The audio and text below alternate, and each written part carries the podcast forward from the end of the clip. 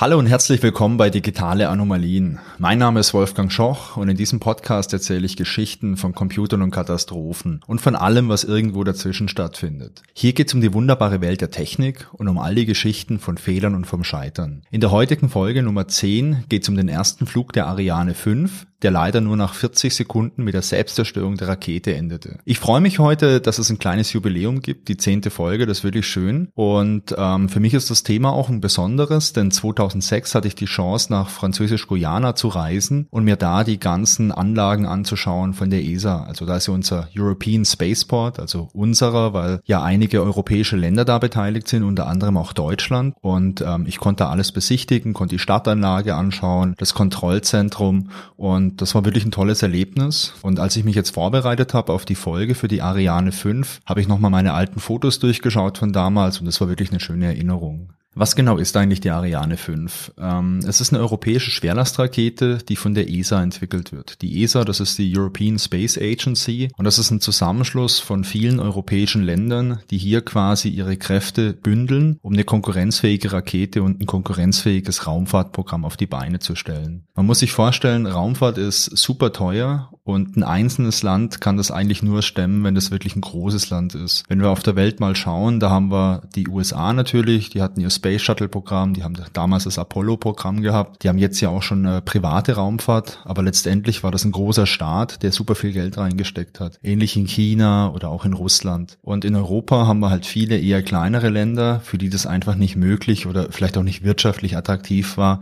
hier ein eigenes Programm auf die Beine zu stellen. Und deswegen gibt's dieses ESA, also die ESA und beispielsweise das Ariane-Programm. Vor der Ariane 5 gab es die Ariane 4, ja, das ist keine große Überraschung wahrscheinlich. 1987 entschloss man, dass man eine Nachfolgerrakete entwickelt, und zwar die Ariane 5. Der Grund dafür war, dass die Ansprüche am Markt einfach gestiegen waren. Die Telekommunikationssatelliten, die wurden immer größer und deswegen brauchte man da auch stärkere Raketen. Außerdem dachte man damals in Europa darüber nach, eine eigene europäische Raumfähre zu entwickeln. Das war das sogenannte Hermes-Programm, das allerdings 1992 eingestellt wurde. Die Ziele für die Ariane 5 waren also eine höhere Nutzlast, dann wollte man gerne eine höhere Zuverlässigkeit haben von 99 Prozent und man wollte geringere Startkosten haben, also Startkosten pro Kilogramm, das man ins All schickt. Die Ariane 5 wurde dann von Grund auf neu entwickelt, da eine Weiterentwicklung auf Basis von der Ariane 4 nicht möglich war. Die Ariane 4 hatte damals übrigens einen Marktanteil von 50 Prozent für alle kommerziellen Satellitenstarts. Technisch sah die Ariane 5 so aus, dass sie nur eine große Hauptstufe hatte und diese Hauptstufe hatte auch nur ein großes Triebwerk, das sogenannte Vulcan 2 Triebwerk. Dazu kam dann eine kleine Oberstufe, in der dann auch die Satelliten drin waren, die ausgesetzt wurden. Und die Rakete, die hatte dann noch zwei Booster und sie konnte entweder 20 Tonnen Payload in den erdnahen Orbit schicken oder 10 Tonnen Payload in den erdfernen Orbit transportieren. Sie war ungefähr 52 Meter hoch, hatte einen Durchmesser von 5,4 Metern, also Durchmesser von dieser Hauptstufe ohne die Booster natürlich und ein Gesamtgewicht von 780 Tonnen. Die ganzen Zahlen, die schwanken immer so ein kleines bisschen je nach Variante, denn im Laufe der Zeit wurden einfach verschiedene Varianten von der Ariane 5 5 entwickelt und die unterschieden sich dann beispielsweise im Gewicht ein bisschen. Der erste Flug der Ariane 5, der sollte dann am 4. Juni 1996 erfolgen. Dieser erste Flug war kein Testflug oder kein Demoflug, sondern da waren auch richtige Satelliten an Bord. Der Flug, der trug die Flugnummer V88. Das V, das steht für Vol, französisch für Flug und höchstwahrscheinlich spricht man das auch ganz anders aus. Die Seriennummer der Rakete, das war die 501 und die 5, die steht hier auch für die Ariane 5 und die 01 eben für den ersten Start. Die Nutzlast der Rakete bestand aus vier Forschungssatelliten der Cluster-Mission. Die hatten eine Gesamtmasse von 4,6 Tonnen und es handelte sich dabei um ein Projekt von der NASA und der ESA zur Erforschung der Magnetosphäre. Das war also ähm, das Erdmagnetfeld. Okay, an dem Tag läuft der Countdown und er läuft erstmal ganz normal. Sieben Minuten vorm geplanten Start wird der Countdown aber gestoppt. Der Grund dafür ist die schlechte Sicht. Also die Wetterbedingungen sind nicht so optimal. Man hat eine, nicht so eine gute Sichtverbindung und man unterbricht erstmal den Countdown. Nach circa einer Stunde wird der Countdown wieder neu gestartet. Und der tatsächliche Start, der erfolgt dann um 9.34 Uhr Ortszeit. Die ersten 36 Sekunden verläuft alles ganz normal. Die Rakete hat zu dem Zeitpunkt ungefähr eine Höhe von 3700 Metern erreicht. Doch dann weicht die Rakete von ihrem Kurs ab. Und zwar nicht nur ein kleines bisschen, sondern richtig voll. Das ist ein kompletter U-Turn, den die Rakete da machen möchte. Möchte, denn es funktioniert natürlich nicht. Durch diese starke Abweichung, da wirken ordentliche Kräfte auf die Rakete und die droht auseinanderzubrechen.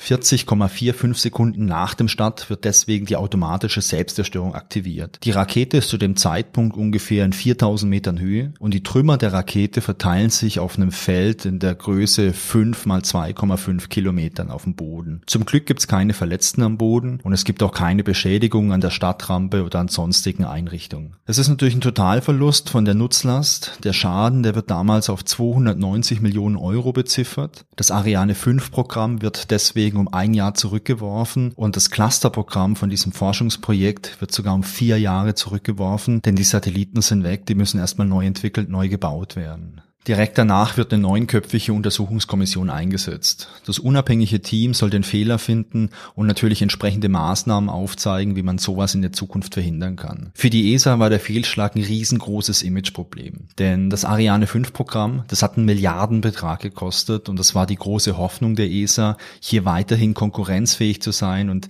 naja, nicht nur konkurrenzfähig zu sein, sondern weiterhin den Markt zu beherrschen. Denn ich hatte es ja vorhin gesagt, die Ariane 4 hatte ja einen Marktanteil von gut 50 Prozent. Die Kommission, die fing am 13. Juni an, 1996, und lieferte bereits am 19. Juli einen Bericht ab. Also es hat nur einen guten Monat gedauert. Dabei untersuchte die Kommission die Telemetriedaten, die in den ersten 42 Sekunden gesendet wurden. Man wertete die Radaraufnahmen aus, dann gab es Filmaufnahmen, und äh, zu guter Letzt bargt man natürlich auch Trümmer. Die Bergung von den Trümmern, die war allerdings super aufwendig, da das ganze Gebiet im Umkreis von der Startrampe halt zum Großteil so ein Mangrovensumpf ist und ähm, das ist nicht zugänglich. Ähm, die ganzen Trümmer, die sinken ein in den Sumpf. Aber es gelang trotzdem noch viele wichtige Teile zu bergen, die später auch halfen, das Problem nachzustellen und zu lokalisieren. Was war eigentlich passiert? Die Untersuchung zeigte schnell das folgende Fehlerbild an. Bis zur 36. Sekunde verlief alles ganz normal. Aber dann fiel auf einmal das Backup-System von der Trägheitsnavigation aus. Und kurz darauf fiel auch das aktive System aus. Ähm, da muss man vielleicht kurz dazu sagen, es gibt für fast alle Dinge ein zweites System. Also für diese Trägheitsnavigation gibt es ein zweites System. Für den Onboard-Computer gibt es noch ein zweites System. Es gibt für die Treibstoffpumpe gibt es noch eine zweite Pumpe. Denn so ein Raketenstart ist extrem teuer dann sind die Satelliten extrem teuer. Und man möchte natürlich verhindern, dass ein defektes System irgendwie dazu führt, dass so eine Mission scheitert. Okay, ähm, die beiden Systeme fielen also aus von der Trägheitsnavigation und kurz darauf drehten sich die Steuerdüsen der beiden Booster in so eine Extremposition. Also extrem heißt, die drehten sich bis zum Anschlag. Kurz darauf äh, machte das Haupttriebwerk, dieses Vulcan 2 Triebwerk, genau dasselbe. Und deswegen wollte sich auch die Rakete abrupt zur Seite drehen, aber das funktionierte nicht, weil die großen Kräfte auf diese Rakete wirkten. Und als die Booster dann von der Hauptstufe abrissen, dann wurde ganz korrekt die Selbstzerstörung ausgelöst. Es war also schnell klar, dass die Ursache im Trägheitsnavigationssystem zu suchen ist.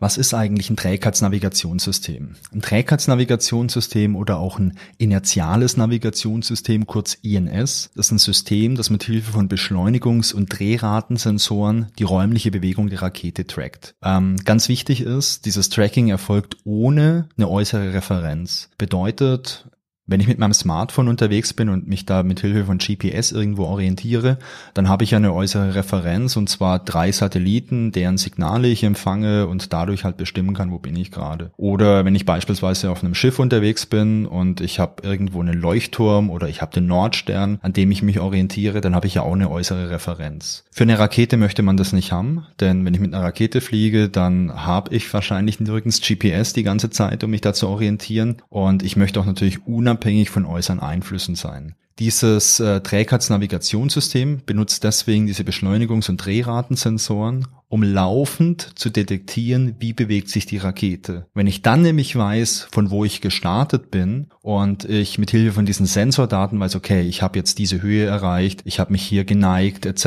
ich habe hier irgendwie noch ein Manöver durchgeführt, dann kann man rückrechnen, ähm, wo man gerade ist. Das gleiche verwendet beispielsweise halt auch ein Satellit oder so eine Raumsonde. Und in der Folge Bad Units on Mars, da ging es ja auch darum, dass man hier einen Rechenfehler gemacht hat und deswegen eine falsche Position annahm. Okay, bei der Ariane 5 werden dann diese ganzen Positionsdaten, die werden weitergegeben an den Onboard-Computer, der heißt OBC, also eine schöne Abkürzung hier. Der Onboard-Computer, der steuert dann die Rakete und zwar auf Basis des programmierten Flugs, also der Flugbahn, die man möchte und natürlich der Daten vom Trägheitsnavigationssystem, die werden quasi abgeglichen und dann weiß der Computer, okay, ich muss hier ein bisschen eine kleine Kurskorrektur vornehmen, um auf meiner berechneten Flugbahn zu bleiben. Dafür hat der Onboard-Computer halt diese Düsen von den beiden Boostern und vom Haupttriebwerk, mit denen man da ähm, navigieren kann. Sowohl dieses Trägheitsnavigationssystem als auch der Onboard-Computer sind redundant ausgelegt.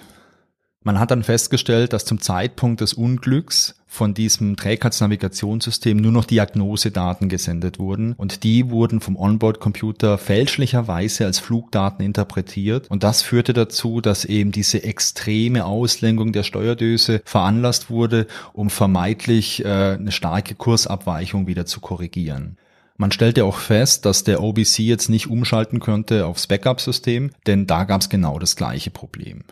Die Frage ist jetzt, was ist denn eigentlich passiert, damit dieses Trägheitsnavigationssystem nur noch Diagnosedaten sendete und keine richtigen Flugdaten mehr? Und in Ordnung. Die andere gute Frage ist natürlich, wieso merkte dieser Onboard-Computer das nicht und äh, wieso interpretierte er diese Diagnosedaten als Flugdaten? Das ist eine sehr gute Frage, die hat man sich später bei der Untersuchung übrigens auch gestellt. Bei der Analyse hat man entdeckt, dass innerhalb der Software des Trägheitsnavigationssystems eine Exception auftrat, weil versucht wurde, eine 64-Bit-Gleitkommazahl in eine vorzeichenbehaftete 16-Bit-Ganzzahl umzuwandeln. Okay, ähm, was ist eine Ganzzahl, was ist eine Gleitkommazahl, was sind 16 Bit und was bedeutet Vorzeichenbehaftet?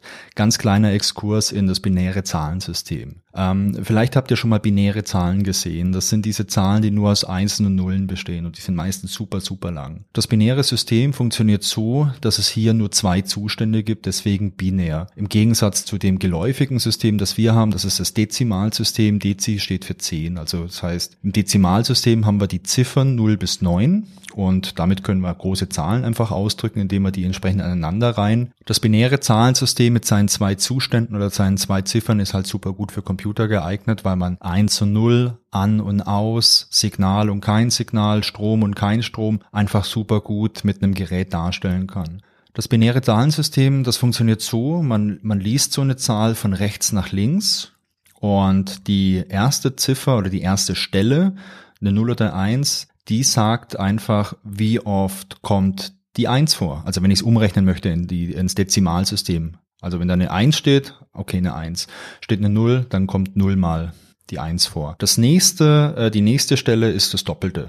Das Doppelte von eins ist eine zwei. Okay, steht eine Eins da, dann bedeutet es zwei. steht eine Null da, Null. Die nächste Stelle ist eine vier. Die nächste Stelle ist eine acht und so weiter. Und wenn ich das mal so übersetze und beispielsweise eine Binärzahl habe, die äh, ja, keine Ahnung, 101 äh, lautet und ich fange an, das mal zu übersetzen. Ich fange mal rechts an. Ähm, 101, rückwärts lustig, auch 101 bedeutet, es ist eine 1. Die zweite Stelle ist eine 0, also 0 mal die 2. Die dritte Stelle ist eine 1, also 1 mal die 4, dann habe ich 5. Und so funktioniert ein binäres Zahlensystem. Wenn man das ein bisschen genauer wissen möchte, der einfachste Weg ist mal ein Papier zu nehmen und sowas mal aufzuschreiben, ist eigentlich ganz einfach.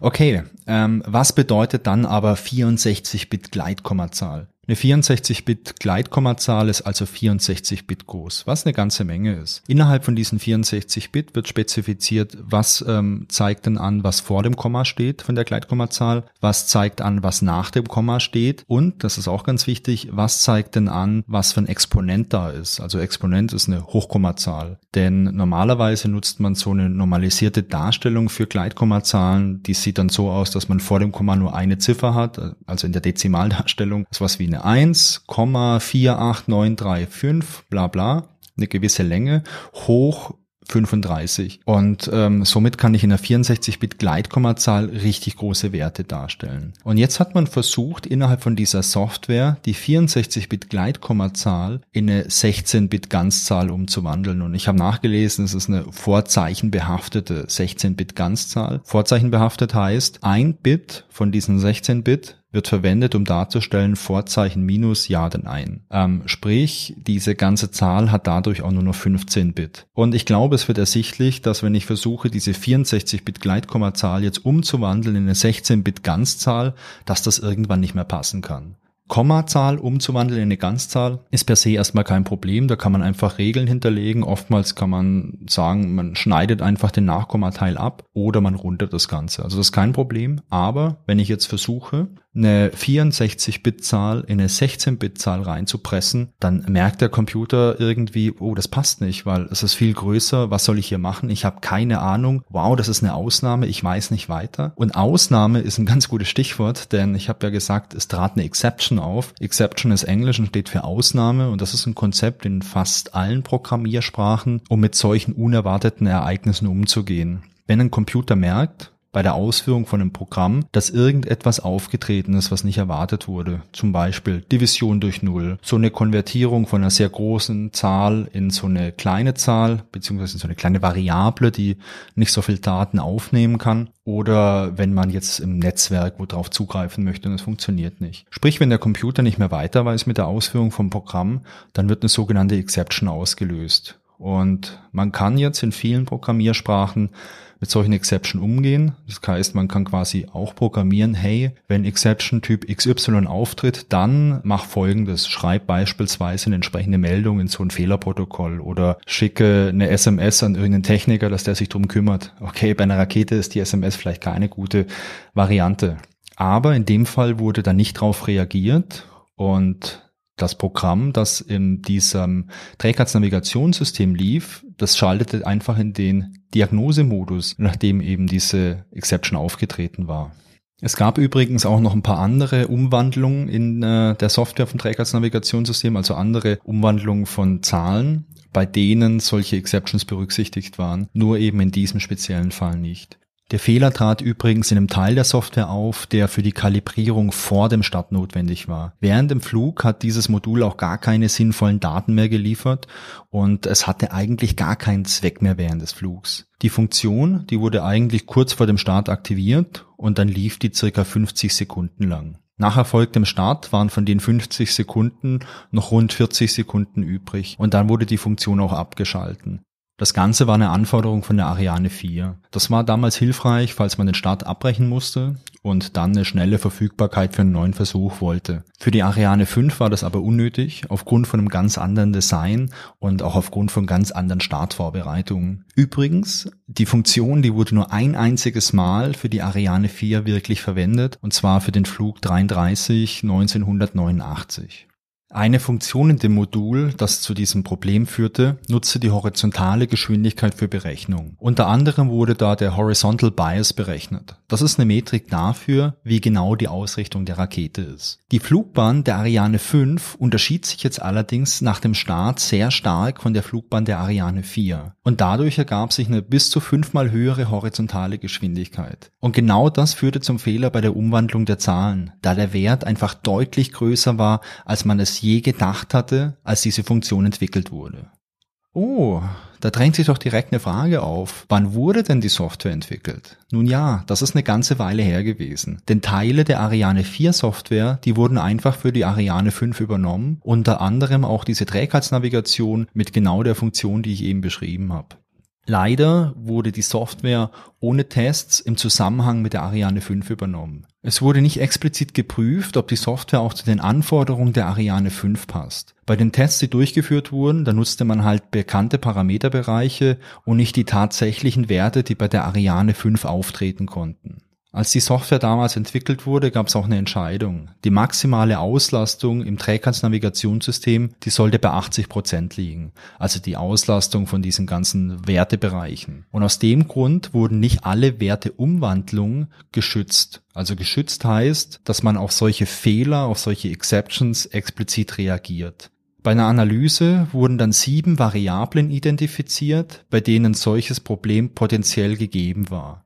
Also vielleicht noch mal ganz kurz Variable, das sind im Prinzip solche kleinen Container, in die ich Werte reinlegen kann. Also beispielsweise so eine 64-Bit Gleitkommazahl oder so eine vorzeichenbehaftete 16-Bit-Ganzzahl. Das sind einfach so kleine ja, Töpfchen, wo ich, wo ich Daten reinpacke, mit denen ich dann einfach in so einem Programm hantieren kann. Also wie gesagt, sieben Stück wurden identifiziert, bei denen es potenziell so ein Umwandlungsproblem hätte geben können. Vier davon, die waren geschützt. Da wurde quasi drauf geschaut, hey, passt was, passt nicht. Und wenn es einen Fehler gibt, wie können wir damit umgehen? Drei allerdings nicht und es gab keine Dokumentation über diese Entscheidung. Die Vermutung war, dass die Entscheidung keinem Review unterlag.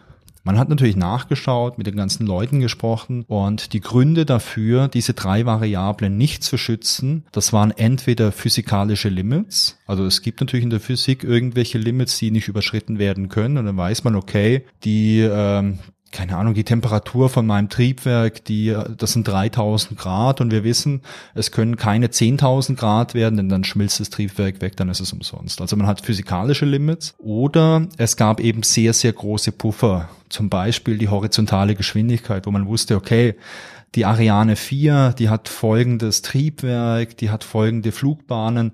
Naja, das Limit für ähm, die horizontale Geschwindigkeit ist eben x. Und ja, das passte ja auch für die Ariane 4, aber genau das war der Fall, der der Ariane 5 zum Verhängnis wurde. Fazit. Es war ein Zusammenspiel aus vielen verschiedenen Dingen, die schließlich zum Absturz von der Ariane 5 geführt haben.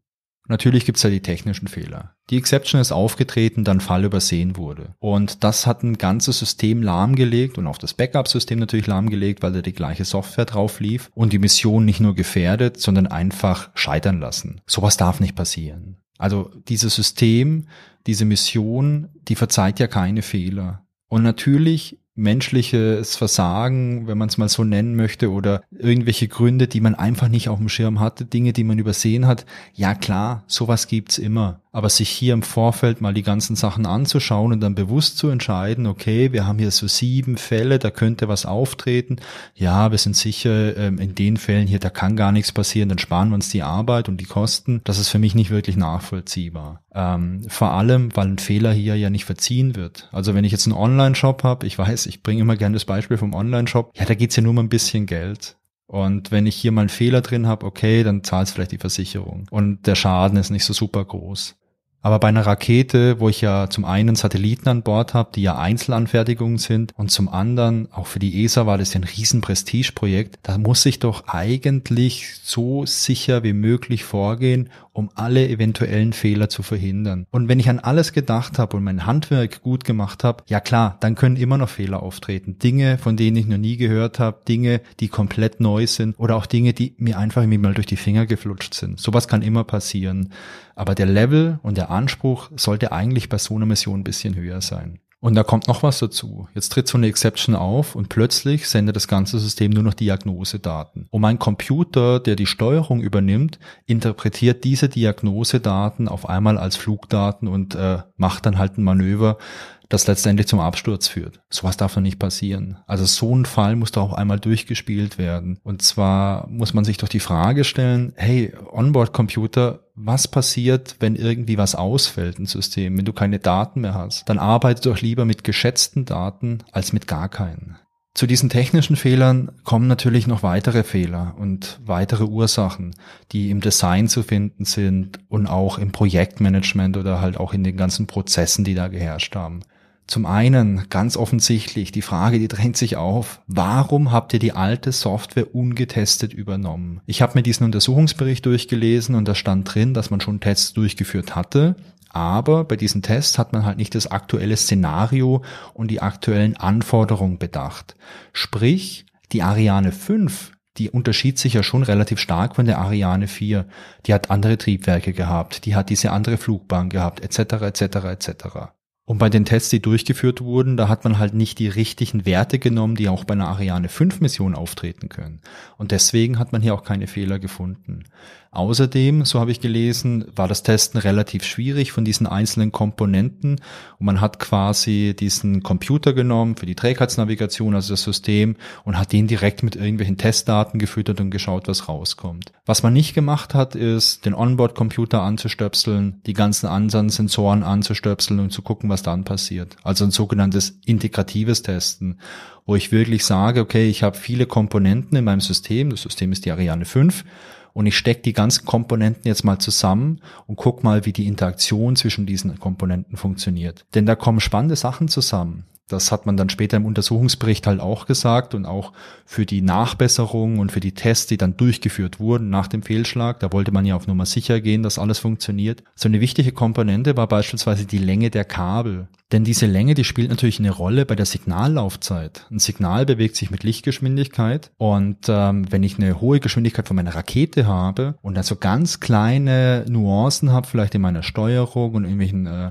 anderen Daten, die von den Sensoren geliefert werden, dann spielt es schon eine Rolle, ob das Kabel jetzt ein Meter lang ist oder 30 Meter lang. Und bei den Tests, die dann nach dem Fehlschlag durchgeführt wurden, hat man sowas zum Beispiel auch berücksichtigt, um wirklich auch ein realistisches Bild zu haben und so gut wie möglich die Realität nachzubilden. Also hundertprozentig geht's nicht, weil man wird es halt keine Testrakete starten wollen. Aber man möchte halt so nah wie möglich an das echte Szenario rankommen. Ein weiterer Punkt, der ein großes Problem darstellte und in dem Fall auch zum Desaster führte, war die Übernahme von unnötigen Funktionen aus der alten Software. Und vielleicht denkt ihr jetzt auch an die erste Folge, wo es um Night Capital ging. Da hat man ja auch alte Software einfach drin belassen, hat die irgendwie mal so halbwegs ausgeschalten und hat die einfach vergessen gehabt. Und genauso war es bei der Ariane 5 auch, beziehungsweise so ähnlich. Denn diese Nachlaufzeit von diesem Konfigurationsprogramm in der Trägheitsnavigation, die brauchte die Ariane 5 einfach gar nicht. Das war eine Anforderung von der Ariane 4. Aber bei der Übernahme der Software hat man sich nicht die Mühe gemacht, die Software nochmal genau anzuschauen und alle Komponenten zu entfernen, die man nicht mehr benötigt. Und das hat letztendlich ja zum, zum Problem dann geführt. Ich finde es immer eine gute Herangehensweise, Software anzuschauen oder auch das lässt sich auf andere Systeme zu übertragen und nicht benötigte Elemente und Komponenten zu entfernen. Denn je weniger Komponenten der Software hat, desto weniger Komplexität gibt's in dieser Software und desto geringer wird das Problem oder desto geringer wird die Wahrscheinlichkeit, dass Probleme auftreten. Dann kommt noch dazu, es wurden nicht alle Entscheidungen dokumentiert, beispielsweise weswegen diese Variablen geschützt waren oder auch nicht. Und naja, last but not least, so ein Projekt wie die Ariane 5 hat eine enorme Komplexität.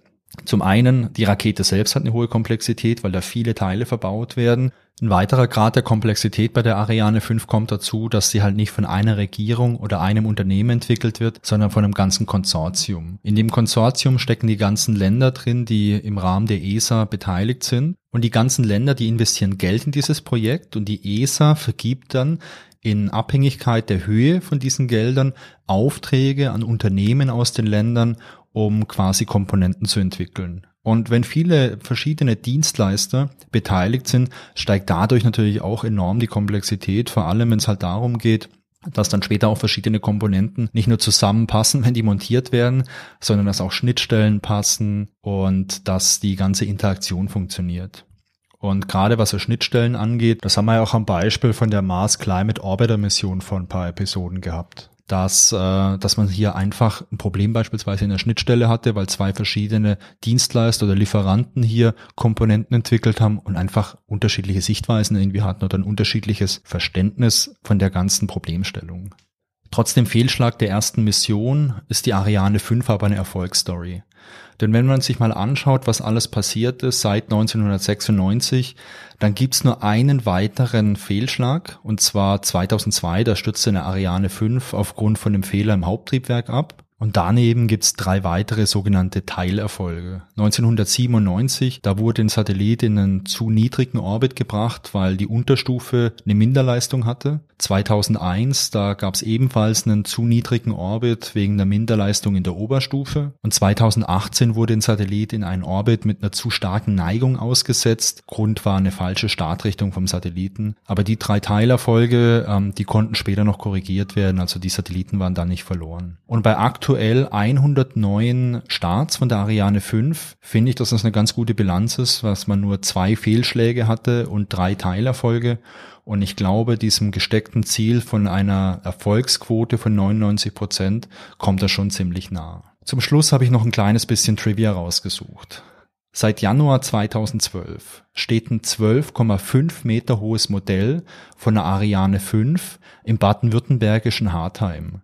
Dieses Modell ist ein Denkmal für den Raumfahrtpionier Walter Hohmann. Walter Hohmann, der legte die mathematischen Grundlagen für die Raumfahrtbahnmechanik und zwar in seinem Buch Die Erreichbarkeit der Himmelskörper 1925. Die Ariane 5, die versorgte unter anderem auch die ISS und zwar durchs ATV, das war das Automated Transfer Vehicle.